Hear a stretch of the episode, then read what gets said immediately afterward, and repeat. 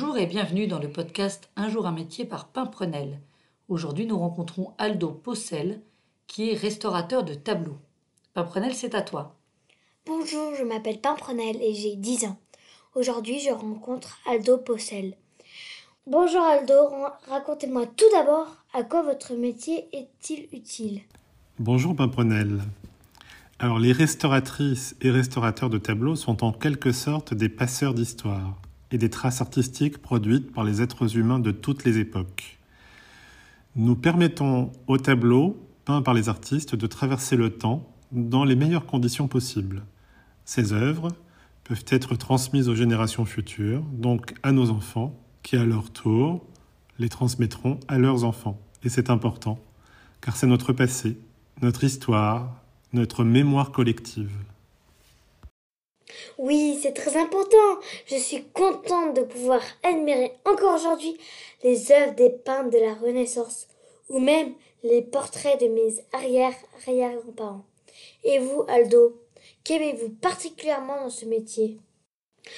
Ce que j'aime dans mon métier, c'est sauver des œuvres d'art qui, si je n'étais pas là, pourraient disparaître définitivement.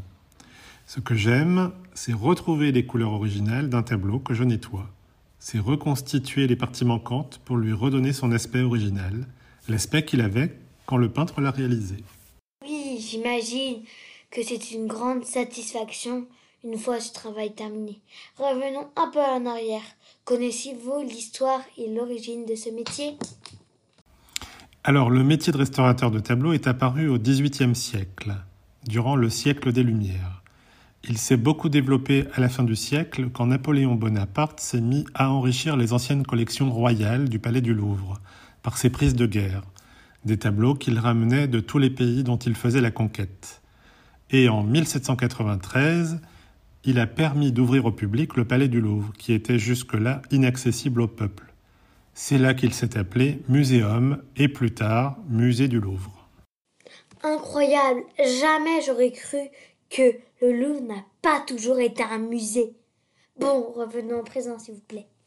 Que faites-vous en commençant votre journée de travail, Aldo J'allume mon ordinateur et je regarde quelles sont les choses importantes que je dois faire dans la journée.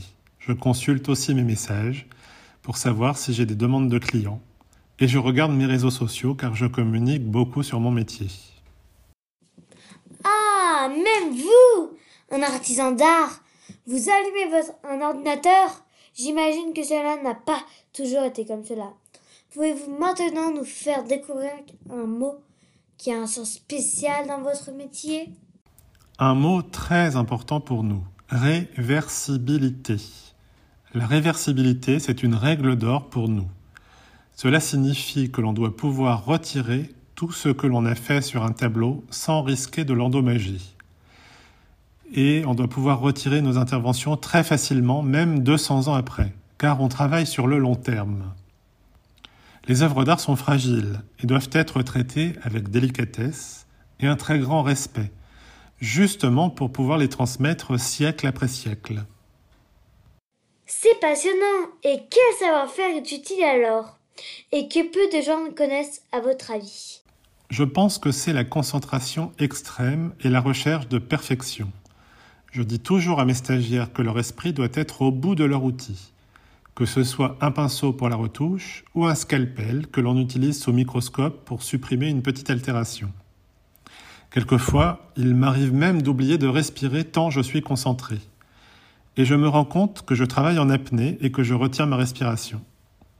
Attention quand même. Alors c'est un métier à risque. Dernier sujet qui m'intrigue dans ce métier. Y a-t-il autant de femmes que d'hommes? Sinon, pourquoi? Aujourd'hui, c'est devenu un métier où il y a beaucoup plus de femmes que d'hommes. Bien souvent, dans les écoles, il n'y a pas plus d'un garçon par promotion. Alors, comment faire pour donner envie aux garçons de devenir restaurateurs de tableaux? Il faut avoir une affection toute particulière pour notre histoire, notre passé, nos ancêtres, les vieilles pierres, les vieux objets qui ont traversé l'histoire. Il faut avoir l'esprit scientifique, car la mission qui nous est confiée est très importante, et nous ne devons pas faire d'erreurs. Il faut être passionné par le fait de faire revivre des choses qui ont été un peu oubliées, mises de côté, C'est un métier exaltant et très enrichissant. Il ne peut être fait que par passion, ça c'est très important.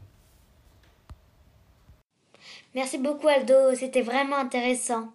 Au revoir Pimprenel, ça a été un plaisir d'échanger avec toi.